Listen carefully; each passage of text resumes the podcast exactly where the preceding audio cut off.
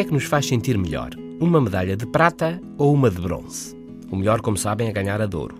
Mas entre a de prata, do segundo lugar, e a do terceiro, a de bronze, qual a que faz sentir melhor quem a recebe? Em geral, a resposta é esta: é melhor ganhar a medalha de bronze. Pelo menos a querer uma investigação sobre medalhados olímpicos. Quem ganhou o bronze sente-se melhor do que quem ficou à sua frente e ganhou a medalha de prata. Quem ganha a prata geralmente pensa que não ganhou o ouro e sente-se mal. Já quem ficou em terceiro lugar pensa que ficou nas medalhas, que chegou ao pódio. Quem ganha o bronze pensa que podia não tê-lo ganho e por isso fica satisfeito. Isto sugere que imaginar que algo importante, o trabalho que temos, a família que criamos, algo de bom que fizemos, podia não ter acontecido, nos torna gratos e realizados. É o efeito do bronze.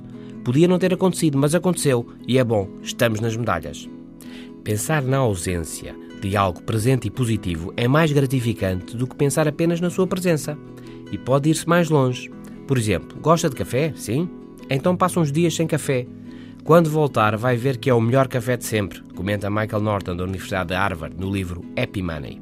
Se gosta de ver séries de televisão, estes estudos sugerem então que ver vários episódios de uma vez, horas e horas seguidas, é menos satisfatório do que ver um episódio hoje e outro daqui a uma semana. A ausência, mas depois lá vem. É o novo normal e não volta já, só amanhã. Até lá.